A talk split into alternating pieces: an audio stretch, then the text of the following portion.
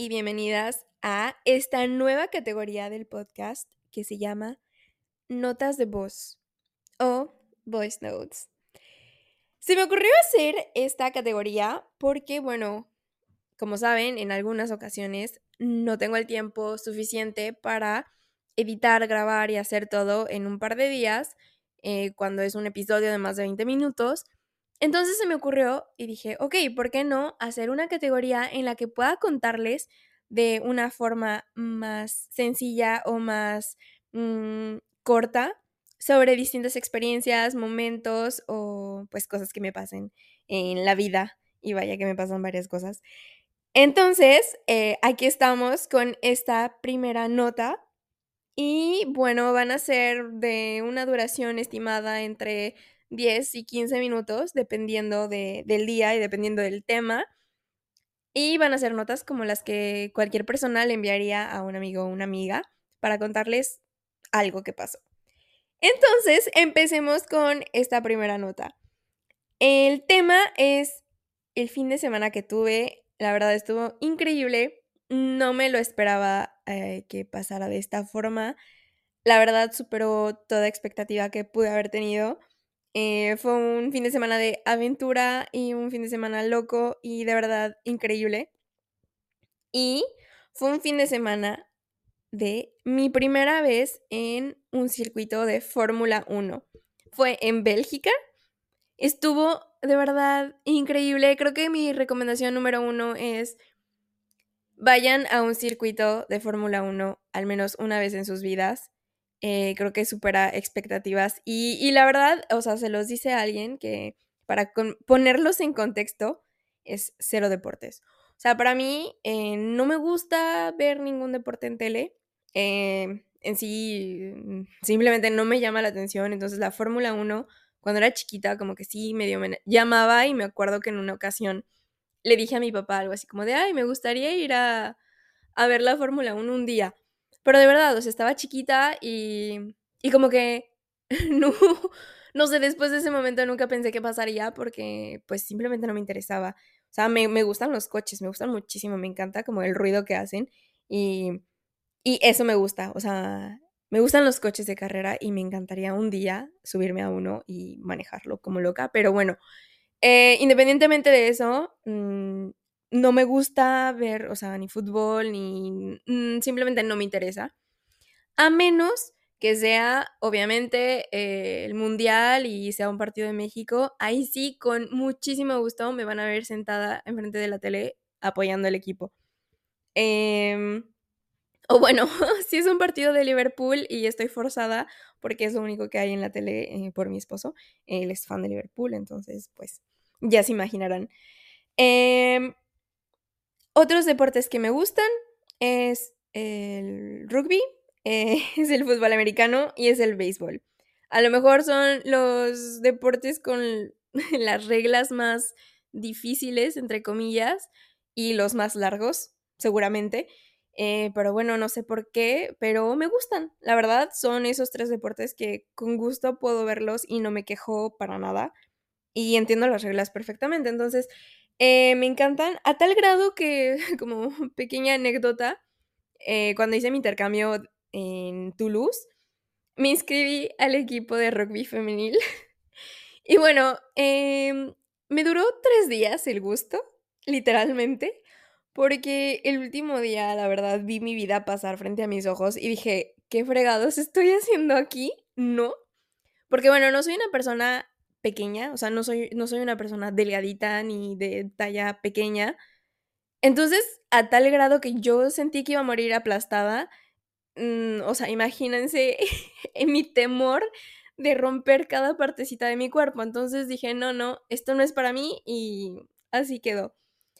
Eh, pero bueno, independientemente de eso, pues me gusta ver los partidos, se me hace súper, súper interesante y, no sé, hay algo que, que me llama muchísimo la atención. Ok, todo esto para darles el contexto de que la Fórmula 1 era cero mi interés eh, en esta época de mi vida. Y bueno, eh, para esto eh, fuimos porque mi esposo es el señor deportes, o sea, todos los deportes le encantan y la Fórmula 1 súper, súper fan. Entonces, pues ahí estamos. Em, primero que nada, el ambiente. El ambiente de la Fórmula 1, de verdad, yo no he visto algo así de familiar. Y se me hizo demasiado bonito.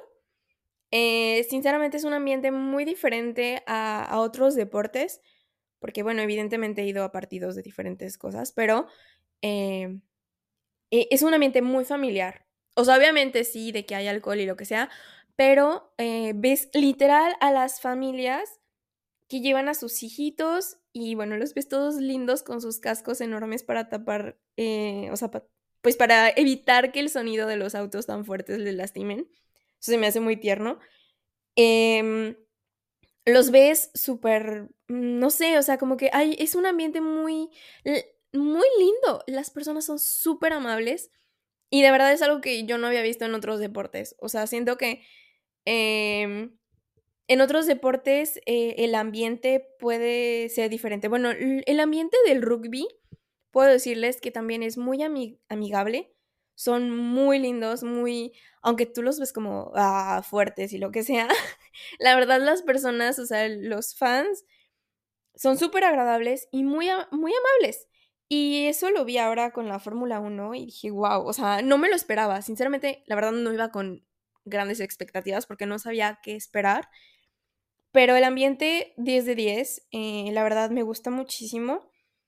Eh, en cuestión de comida, a ver, cabe mencionar que obviamente es turístico lo que sea, bueno, es un evento en el que le van a subir los precios a todo a lo loco, eh, lo cual sucedió. Eh, la comida, la verdad, había como varias opciones, pero se resume en papas a la francesa, porque pues Bélgica, ah, hamburguesas, waffles, y había, hay unas cosas que son, o sea, es un tipo de comida típico de Bélgica que se llama frituras.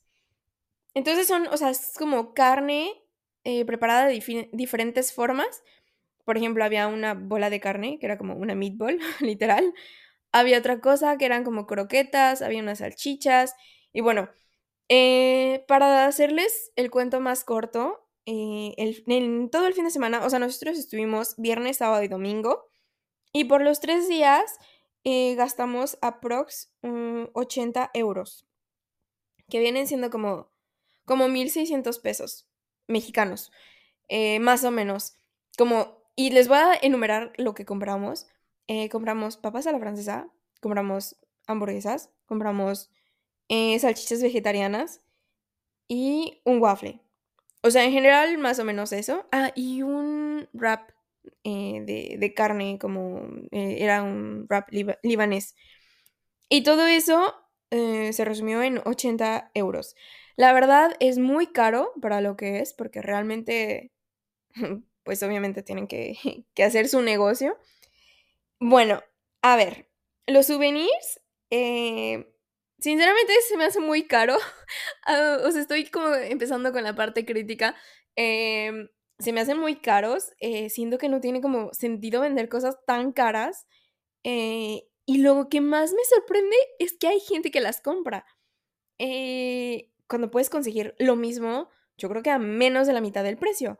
Por ejemplo, una gorra en 60 dólares, de mm, euros, perdón, que viene siendo como 1.200 pesos mexicanos. O sea, ¿quién compra eso? Pero bueno, eh, a ver, eh, el lugar. El lugar era increíble. Yo creo que, bueno, los que conocen y, y han visto como fotos, está increíble, se me hace súper bonito. Eh, es un bosque, literalmente la pista, el circuito está dentro de un bosque. Es impresionante y sientes, o sea, sientes como que una paz, una tranquilidad y, y que respiras aire limpio y luego te das cuenta que estás en medio de no sé cuántos gramos y kilogramos o no sé, de CO2. Pero bueno, yo creo que lo hacen para compensar. Después, eh, la verdad es que cuando van a un circuito, les recomiendo 100% saber qué tipo de terreno es al que van. Eh, la verdad es que investiguenlo antes para que sepan como qué material o qué, qué cosas llevarse para eh, ayudar a que su estadía sea lo más agradable posible. Y también checar siempre el clima. Eh, les digo esto, yo la verdad, mm, pues desconocía, mi esposo es el que conocía, entonces me dijo, nos vamos a llevar zapatos que si se ensucian y se deshacen y lo que sea, no nos importe. Y yo, ok, está bien. Y dicho y hecho, la verdad es que, o sea, también depende mucho de dónde se encuentren sus lugares, o sea, porque hay lugares en gradas, hay lugares como en, el pasto y, es diferente. Entonces nosotros estábamos en el pasto y pues con la lluvia, con el clima de Bélgica, eh, no era pasto, era lodo 100% y, y entonces realmente mis tenis terminaron destruidos por el lodo. Eh, entonces es importante saber qué tipo de, lugares al que van para que sepan cómo vestirse qué llevar y estar cómodos, pero al mismo tiempo, pues disfrutar. El clima, la verdad, fue una locura. Eh, el clima de Bélgica es lluvia mil por ciento casi todos los días. Bueno, la verdad es que esos tres días literalmente llovía cinco minutos así de que horrible, horrible, horrible, de que la lluvia más no poder. Y cinco minutos después, el sol brillante quemándote y bronceándote. Y después otra vez, lluvia a más no poder durante 10 minutos o 5 minutos. Y así vivimos todo el fin de semana. Realmente eh, fue, fue impresionante.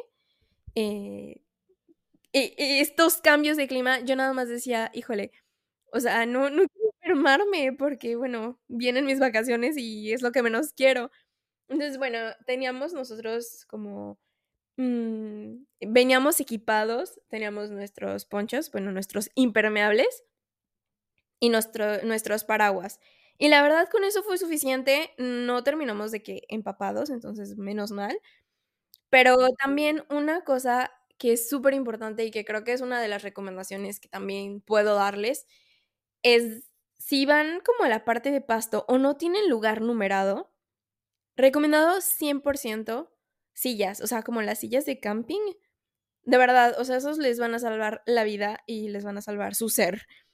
Eh, porque nosotros, pues era la primera vez, no sabíamos como qué, qué tan equipados debíamos estar.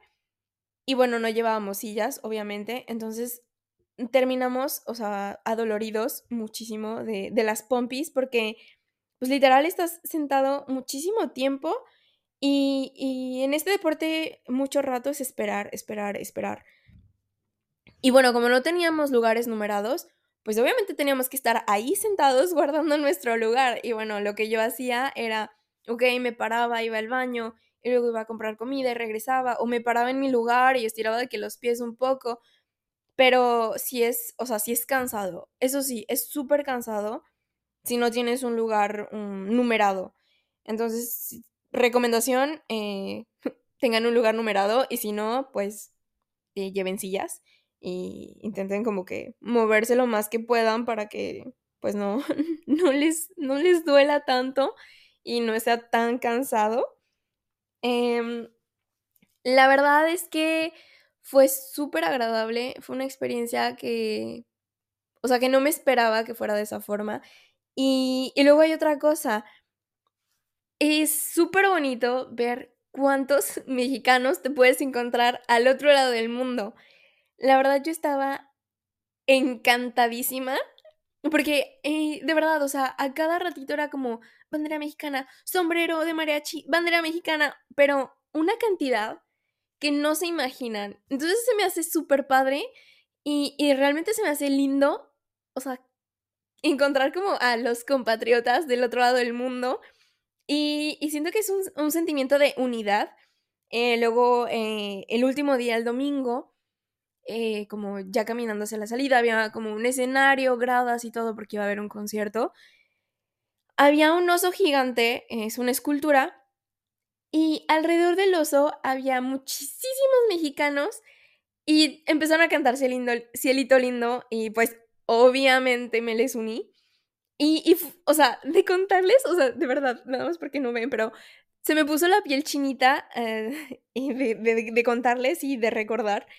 Es, un sentimiento súper bonito que, no sé, siento que como que aprecias ese nacionalismo y aprecias como que tu cultura más cuando no estás en el país, o sea, cuando estás lejos, dices, ay, y sientes bonito y, y como que el sentimiento de encontrar a tus paisanos, a tus compatriotas en otro lugar y todos estar reunidos por una misma razón, se me hace muy lindo.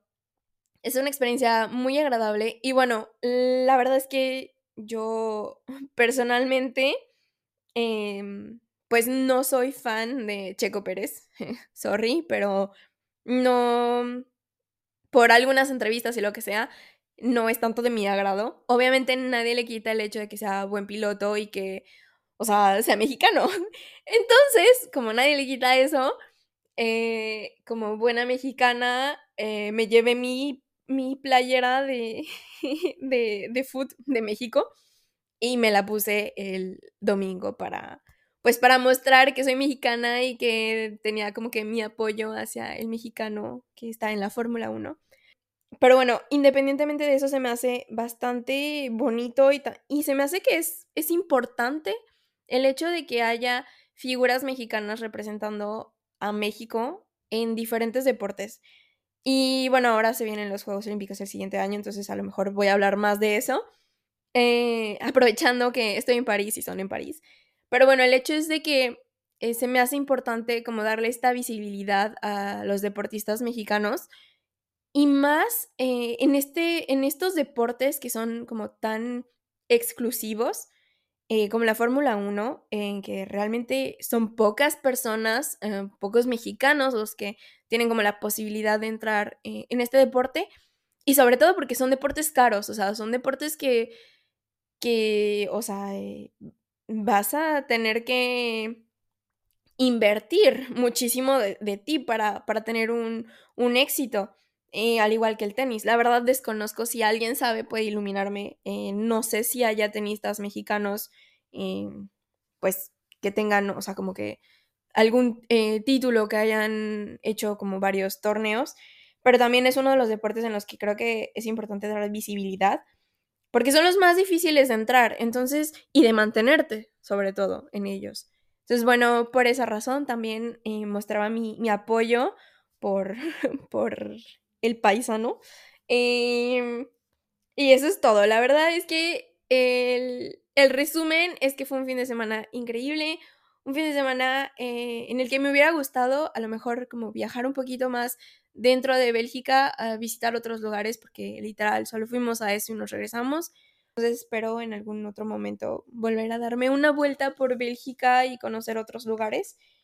Pues muchísimas gracias por escuchar este vocal eh, a quienes lo estén escuchando. Les agradezco y bueno, no olviden suscribirse a Spotify. También ya está disponible en Apple y en Deezer. Eh, son dos aplicaciones más, entonces eh, ya pueden encontrarlo también. No olviden dejarme su comentario, em, que me digan qué les pareció o si tienen preguntas, dudas o simplemente alguna observación, también son bienvenidas. Y pues pueden dejarme una, dos, tres, cuatro o cinco estrellitas, dependiendo de su opinión, aquí en el podcast. Y muchas gracias.